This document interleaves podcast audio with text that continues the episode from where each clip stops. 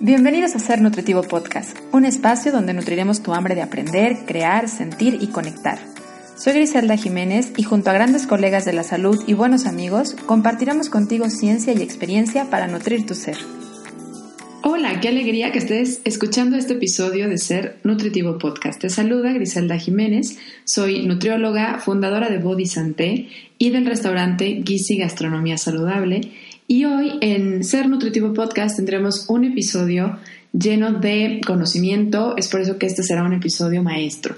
Tendremos a un acompañante que es un profesional de la salud, quien nos irá dirigiendo en aprender de la ciencia. En esta ocasión nos acompaña la doctora Magdalena Sevilla, quien es licenciada en nutrición por la Universidad de Guadalajara, pero también tiene una maestría en ciencias de la salud en la UNAM Em, y ahí mismo, en la UNAM, hizo un doctorado en ciencias de la salud. Actualmente eh, se encuentra en la ciudad de, Houston, pero estuvo mucho tiempo colaborando en investigaciones y haciendo investigaciones en el Instituto Nacional de Nutrición y Ciencias Médicas Salvador Subirán en la Ciudad de México, eh, donde hacía investigaciones principalmente dirigidas a la parte de em, estudio de diabetes y condiciones de prediabetes. Es por eso que creo que es la invitada perfecta para podernos platicar sobre esta condición de resistencia a la insulina que es altamente común en México y como nos adentrará más adelante Magda durante la entrevista, conoceremos que tiene grandes factores en nuestra población por los cuales se manifiesta de manera constante, predominante en muchos casos ni siquiera es diagnosticada de forma oportuna y mucho menos tratada. Y así sin más preámbulo, te invito a escuchar esta entrevista en Ser Nutritivo Podcast con la doctora Magdalena Sevilla. Pues bienvenida Magda, muchas gracias por estar en Ser Nutritivo Podcast. Muchas gracias por abrirnos este espacio y por acompañarnos para poder quitarnos varias dudas que tenemos en torno a la resistencia a la insulina. Y creo que sería importante comenzar por que nos expliques qué es la resistencia a la insulina. Hola, ¿qué tal? Pues muchas gracias por la invitación. Eh, bueno, la resistencia a la insulina es un estado eh, que precede a la diabetes. La resistencia a la insulina ocurre cuando la función de la insulina no es suficiente para llevar a cabo las funciones que lleva el cuerpo. Entonces, este es un estado que puede durar tanto poco tiempo, uno o dos años, o hasta diez años o más. Una persona puede vivir con resistencia a la insulina por un largo tiempo. Y a mí me gusta mucho enfocar el término no solo como resistencia a la insulina, sino también darle otro nombre que se llama prediabetes, porque esto nos lleva a entender un poco más directamente qué es y dónde estamos parados cuando estamos en esta condición. Ok, pero se vive... Me gustaría referirme a ella como prediabetes para darle un sentido más eh, práctico, digamos, de, atención, y en cuestión, y de diagnóstico. En cuestión de, de tratamiento y en cuestión de sintomatología y de diagnóstico, ¿es distinta a la diabetes? En cuestión de sintomatología, de diagnóstico y de tratamiento, sí, sí, efectivamente. La prediabetes se diagnostica cuando se tienen niveles de glucosa en ayuno entre 100 y 124 o también con otra prueba llamada glucosa a las dos horas, es decir, después de una carga de 75 gramos de glucosa, lo normal es que el cuerpo tenga menos de 140 miligramos de glucosa. Una resistencia a la insulina o una prediabetes se diagnostica cuando está entre 141 y 199. Cuando ya este, está arriba de 200 o 200, ya se clasifica como diabetes. Y una tercera prueba es la hemoglobina glucosilada. La hemoglobina glucosilada nos dice el promedio en el que nuestras glucosas, tanto después de comer como en ayuno, ha tenido nuestro cuerpo en los últimos tres meses. Entonces, cualquiera de estas tres pruebas son útiles. Los valores cambian entre prediabetes y diabetes. Entonces, eso es para el diagnóstico. Desde el diagnóstico ya es diferente. Desde una química sanguínea. ¿Perdón? Esto es desde un estudio de una química sanguínea, un nivel de glucosa, o bien un estudio postpandrial después de haber consumido alimento, ¿verdad? Así es, o hemoglobina glucosilada, que también va aparte. Así es, que es el promedio de los últimos tres meses entonces. Bien, ¿y cuando una persona podría em, tener como la inquietud o a partir de qué síntomas ella podría nacer como esa inquietud de decir, bueno, a lo mejor yo tengo esto. ¿Cuáles serían los síntomas más comunes que puede experimentar alguien con una resistencia a la insulina o una prediabetes? Bueno, es muy interesante lo que comentas y creo que es muy importante decirlo porque muchas veces no presentan síntomas. Una persona, como lo mencioné desde un inicio, o sea, puede vivir con esta condición por años, años, casi toda su vida, sin presentar un solo síntoma, sino hasta que ya llega la diabetes tipo 2, que esta sí tiene síntomas. Entonces, por eso es muy importante los chequeos, porque aunque no tengamos los síntomas, es muy importante verificar estos niveles, que ya los niveles nos están avisando de alguna forma. Entonces, cuando alguien es importante realizar estos síntomas, primero tenemos que decir que hay algunos factores que nos predisponen a tener esta condición. Uno de ellos es el ser mexicanos. Entonces, por el simple hecho de ser mexicanos, hay ciertas variantes genéticas que nos confieren mayor riesgo de presentar diabetes tipo 2.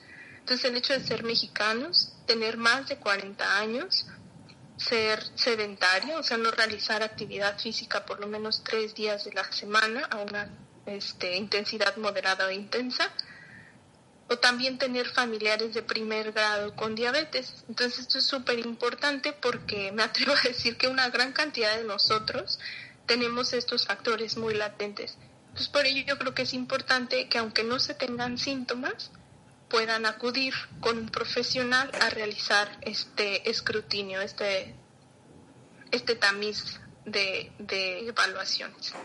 Ok, o sea, casi eh, en porcentaje podríamos decir algún porcentaje de los mexicanos que, lo puedan llegar a tener. Sí, o sea, es, es alarmante porque incluso eh, la condición de prediabetes es más alta que la población que tiene diabetes como tal. En población mexicana, en sujetos con al menos un factor de riesgo cardiovascular, la prevalencia de prediabetes se ha estimado hasta en un 70% y en la población alrededor de un 30%. Entonces quiere decir que uno de cada, eh, perdón, tres de cada diez sujetos este, podrían estar en esta condición. Entonces es muy alarmante y, y definitivamente es, es algo para tomar medidas. Okay. Esta situación en cuestión genética nos lleva a tener eh, alguna característica de alimentación que deberíamos como promover desde el lado de nutriólogos y también la gente debería de aceptar como con mayor facilidad, como podría ser a lo mejor limitar un poco más el consumo de azúcares refinados, por supuesto que yo sería, yo diría no limitarlos, sino definitivamente quitarlos, pero en el asunto, por ejemplo, de los cereales y de, de las frutas, ¿qué piensas tú al respecto? Me parece, o sea, es muy interesante lo que tú mencionas. Realmente creo que es lo que quisiéramos mucho saber en esta en esta línea de investigación que, que tu servidora lleva o ha llevado en los últimos años y es precisamente saber cómo nuestra condición genética nos predispone incluso a responder o no responder a los tratamientos como dieta, ejercicio o metformina en, otro, en, casos más extremos. Entonces es algo que estamos investigando y que si no lo hacemos nosotros los mexicanos, nadie lo va a hacer por, nosotros. Entonces por ello es algo muy importante. A grandes rasgos, lo que pudiera decir es que el simple hecho de tener esta condición muy latente nos tendría que llevar a nosotros como, como pacientes a tomar medidas serias en esta relación de este tratamiento, a buscar ayuda nutricional, a seguir las recomendaciones nutricionales. En el caso del paciente, en el caso de un sistema más, más arriba, digamos el sistema de salud o los profesionales de nutrición,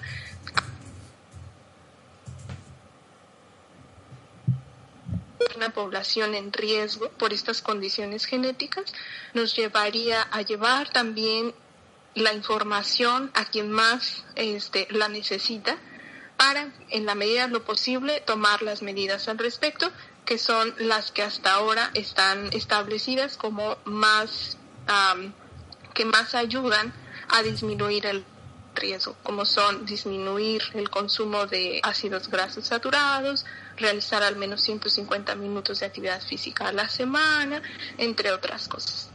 Tocas dos puntos que me parecen súper importantes y que quisiera como resaltar, que es el hecho de que se hace, hace falta hacer investigación en México porque lamentablemente em, pues muchas veces las investigaciones en México no sé más bien las investigaciones en las cuales nos referimos cuando hacemos esta parte de intervenciones nutricionales lamentablemente no se hacen en nuestra población. Y siendo factores genéticos pues creo que necesitamos el apoyo a la parte de la investigación por parte de, de, aquellos que se dedican a, a, desde a dar patrocinio y apoyo a quienes son investigadores. Y por el otro lado la parte de educación en nutrición porque definitivamente creo que esto se puede prevenir y la forma de vivir y la calidad de vida de una persona que lo tenga, ya sea como prediabetes o ya una diabetes, depende en gran medida de la educación en nutrición. ¿no? Decía un doctor eh, que estuvo a cargo mucho tiempo de la parte de la Federación Mexicana de Diabetes que decía, tan importante y tan indispensable es un buen tratamiento de insulina para un diabético como la educación en nutrición. Y creo que, que de repente se nos olvida eso, ¿no? Dan medicamentos dan intervenciones farmacológicas, pero no se da la atención, el seguimiento, el apoyo, monitoreo de los pacientes que tienen este tipo de diagnósticos, ya sea prediabetes o sea diabetes. Creo que es esencial el empezar a acercarnos a profesionales de la nutrición para la parte de la educación y enseñarnos también a monitorearnos y a ser conscientes. No es algo que tengo y pues si bien es algo que tengo que controlar, que debo de aprender a vivir con ella porque de alguna forma la prediabetes es algo que todavía puedes prevenirlo, o sea, es no llegar a todas esas complicaciones de la diabetes. Entonces la educación es la base, más que cualquier medicamento, ¿cierto Magda? Así es, o sea, creo que algo muy importante recalcar tanto para profesionales como para pacientes eh, y sobre todo algo que, que, a mí me llama mucho la atención y que particularmente es mi línea de investigación. Yo me dedico a investigar los factores que se asocian a que podamos revertir la condición de prediabetes. Entonces, algo muy importante que mucha gente tendría que conocer y por eso me, me, interesa mucho este podcast es darle a conocer a las personas que se encuentran en riesgo que si toman las medidas adecuadas y en la mayoría de los casos las situaciones pueden revertirse, o sea, la condición de prediabetes puede regresar a los niveles de glucosa normales. Entonces, por ello es tan importante la detección oportuna, el tratamiento adecuado para poder eliminar ese riesgo que toda persona pudiera tener para diabetes. Ojo, esto es en la mayoría de los casos. No todos los casos logran revertir y mucho tiene que ver también las cuestiones genéticas, que es algo que también está en estudio. Entonces, me gusta mucho esta parte porque el poder dar, y este espacio también, el poder dar la información a quien lo necesita, como pacientes, como profesionales de la salud, es donde se hace el vínculo entre la investigación que mencionabas, Gris, y la aplicabilidad de ella. Claro. Entonces, me parece que este es un foro súper importante y agradezco mucho la oportunidad y concuerdo contigo totalmente en relación a la investigación en México. Muchas gracias, Magda. Oye, en, en la línea de investigación que tú has hecho, eh, algunos resultados en los que ya nos pudieras compartir. Por ejemplo, hablabas de, de ciertos minutos de actividad física, cómo pueden favorecer a la parte preventiva. ¿Me recuerdas cuántos minutos dijiste a la semana? Sí, eh, bueno, esto no es parte de mi investigación, esto es algo ya súper probado en investigaciones en muchas partes del mundo con distintos esquemas eh, poblacionales, o sea, no únicamente en Estados Unidos, sino en otros países con, con similitudes más hacia las nuestras, hacia las latinoamericanas, y las recomendaciones son disminuir menos del 25% de lípidos en la dieta también el aumento de actividad física a 150 minutos a la semana. Esto pueden ser en lapsos de 30 minutos al día durante 5 días a una intensidad moderada e intensa. Y algo que es súper importante es también aumentar el consumo de fibra y disminuir el consumo de azúcares simples. Entonces estos objetivos nos llevan a disminuir el peso corporal que el objetivo primario de todo tratamiento para modificar o disminuir los niveles de glucosa en sangre es disminuir el peso corporal en los pacientes con sobrepeso y obesidad.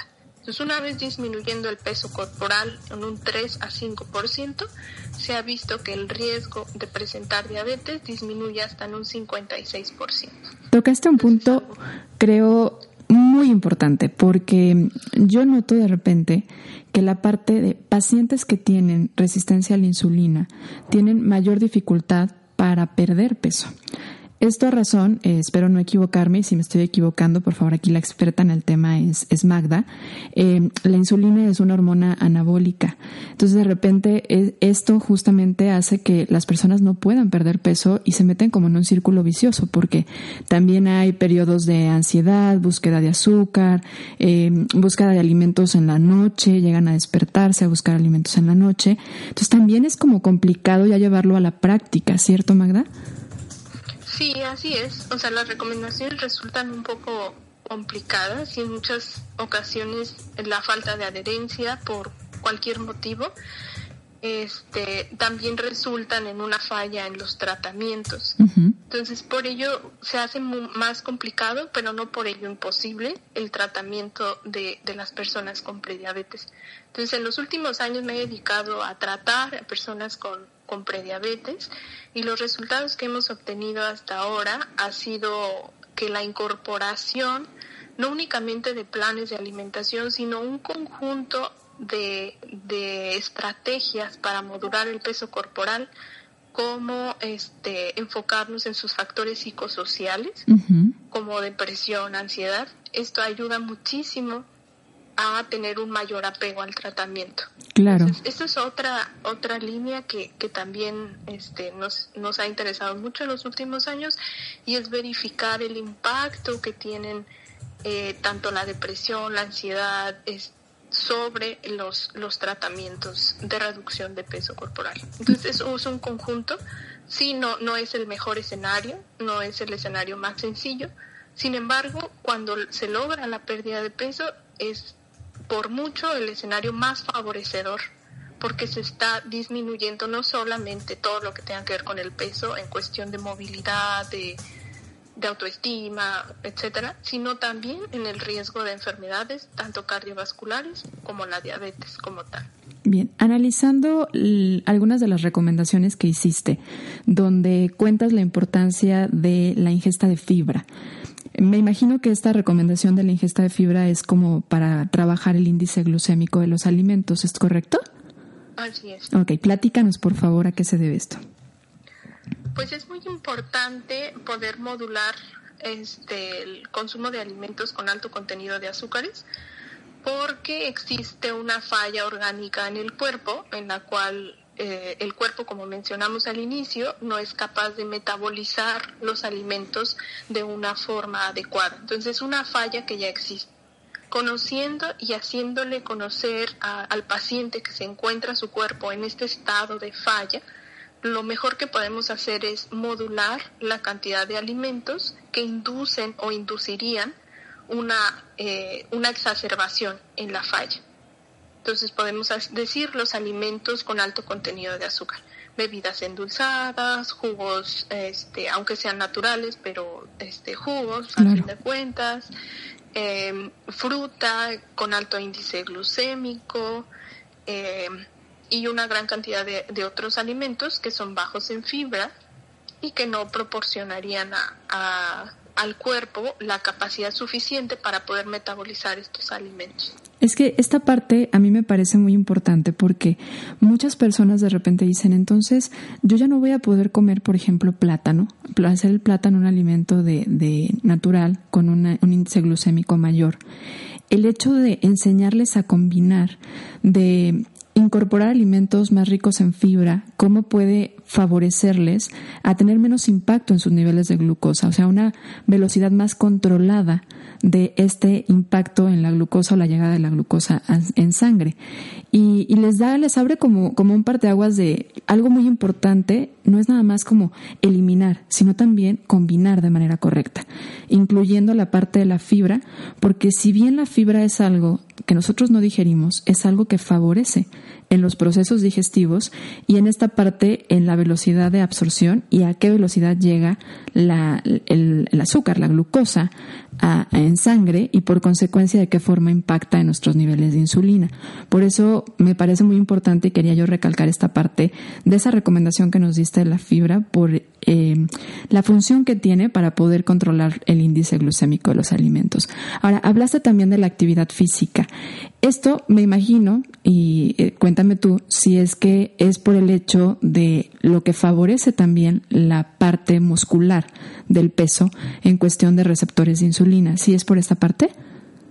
Así es, definitivamente ayuda a mejorar la funcionalidad del músculo, que a final de cuentas es el que tiene mayor utilización de glucosa en nuestro cuerpo y por lo tanto ayuda a mejorar eh, pues la funcionalidad de la glucosa que nosotros estamos produciendo, este, ya sea por los alimentos o endógenamente en nuestro organismo.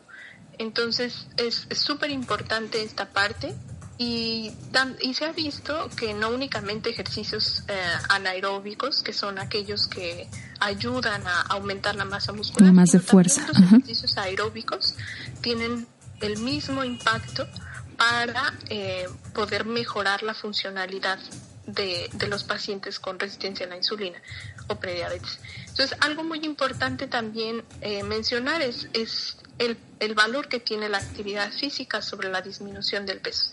Entonces el peso para nosotros es como el eje o nuestra guía en la que nos llevamos para evaluar que el paciente evidentemente va, va a tomar los beneficios que, que se esperan de un paciente con resistencia a la insulina que está disminuyendo el peso.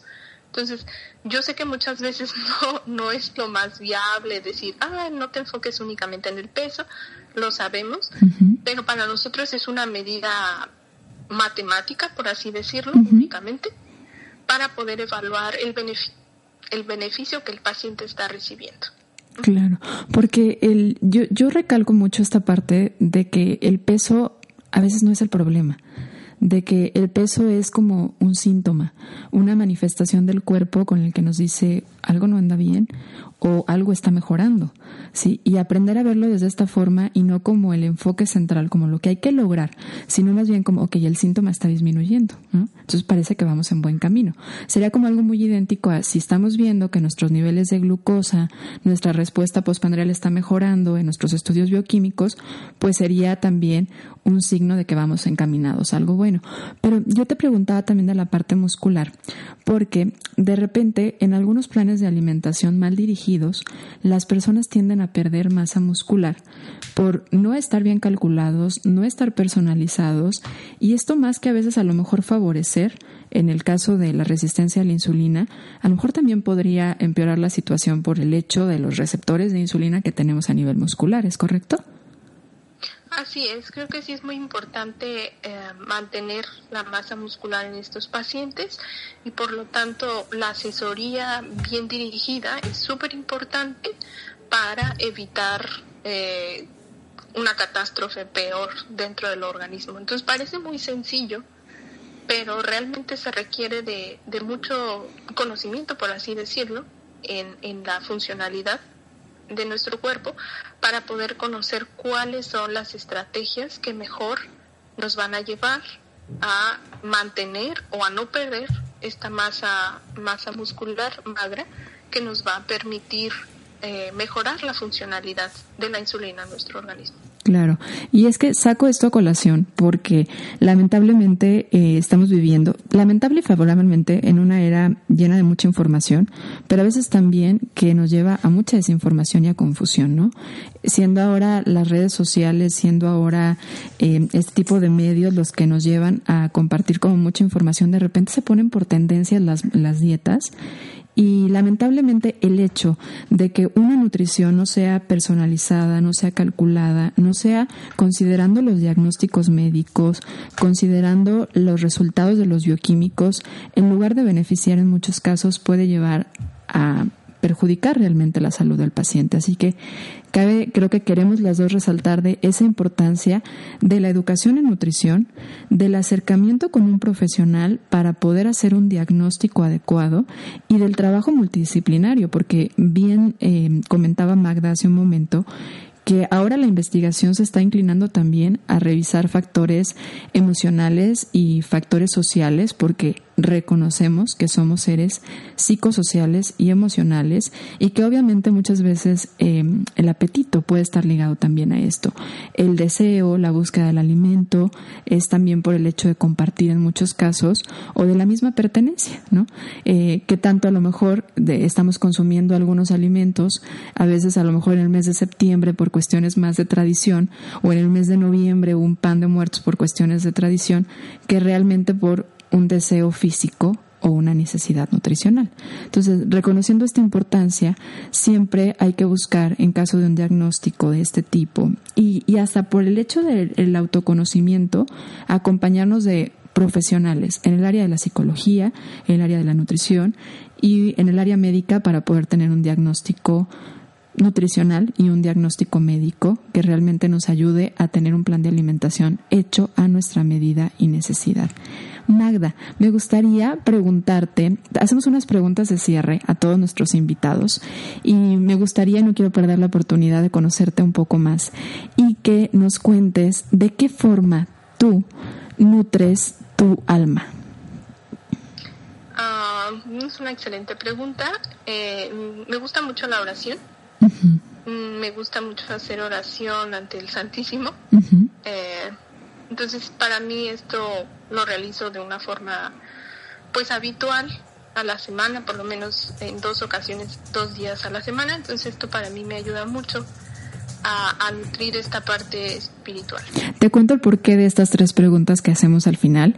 Eh, este podcast se trata justamente de resaltar que el, el, ser humano necesitamos nutrir nuestra alma, nutrir nuestro cuerpo y nutrir nuestra mente. Entonces, nos gusta conocer de qué manera nuestros invitados se nutren también. ¿De qué forma disfrutas nutrir tu mente? Ah, me gusta mucho, eh, yo creo mucho en el poder curativo de la naturaleza. Eh, entonces me gusta mucho salir a, la naturaleza, a dar este, caminatas, ya sea cerca de un lago, de un parque. Afortunadamente donde vivo hay mucha naturaleza cerca, al alcance. Entonces esto me ayuda mucho a liberar la mente y tener espacio para nuevas ideas y nuevos proyectos, nuevos planes o simplemente para disfrutar lo que existe lo que tienes. Lo que se tiene. ¿Y de qué forma disfrutas nutrir tu cuerpo? Me gusta mucho comer saludablemente. sí, este, disfruto también la comida no, no tan saludable de vez en cuando. Realmente no es un hábito para mí la comida no saludable, porque disfruto mucho eh, el saber que estoy ayudando a mi cuerpo a nutrir adecuadamente, o sea, el imaginar las funciones que van a realizar los vegetales, la fruta que consumo, saber el efecto que van a tener sobre mi cuerpo, sobre mi mente, sobre mi organismo. Eso me gusta mucho. Disfruto, además disfruto mucho también cocinar, prepararme mis propios alimentos, eh, tratar de consumir alimentos orgánicos, saludables. Yo diría que eso es comer con conciencia, ¿no?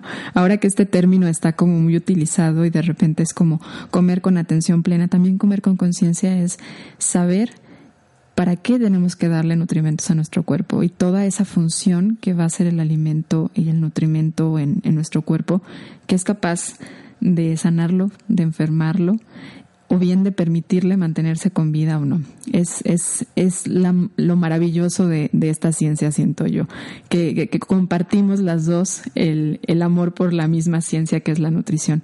Magda, estoy encantada de haberte escuchado. Eh, les cuento un poco sobre Magda. Eh, Magda fue mi compañera en la universidad. Tenemos muchos años de no vernos porque Magda es una gran estudiosa y creadora de ciencia, digo yo, porque ya se ha dedicado justamente a la parte de la investigación.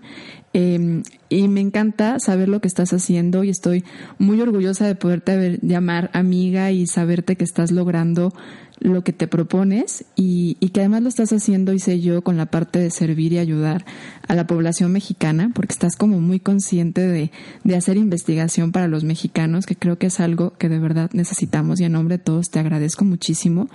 Y obviamente te agradezco estar aquí, te agradezco que nos compartas todo lo que sabes y te deseo todo lo mejor ahora en tu nueva residencia por allá en, en Estados Unidos, que es donde estás viviendo. Muchas gracias, Magda. Muchas gracias por la invitación y espero que esto le ayude mucho a la audiencia que nos está, pues que tenemos y que tienes tú, que te has dedicado por tantos años también a trabajar. Este, muchísimas gracias y realmente la investigación sirve de muy poco cuando no se lleva al alcance de, de quien lo necesita. Entonces, pues yo encantada de poder transmitir la ciencia a quien lo necesita en cuestiones prácticas, sencillas, realizables. Y, para eso estamos. Muchas y eso me encanta y eso es de aplaudirse. Definitivamente la ciencia que sirve es la que podemos comunicar de una forma sencilla, digerible para el público en general y me da mucho gusto que te des ese tiempo de compartirlo de esa forma que sabes hacerlo. Te agradezco mucho Magda y muchas gracias por estar en Ser Nutritivo Podcast.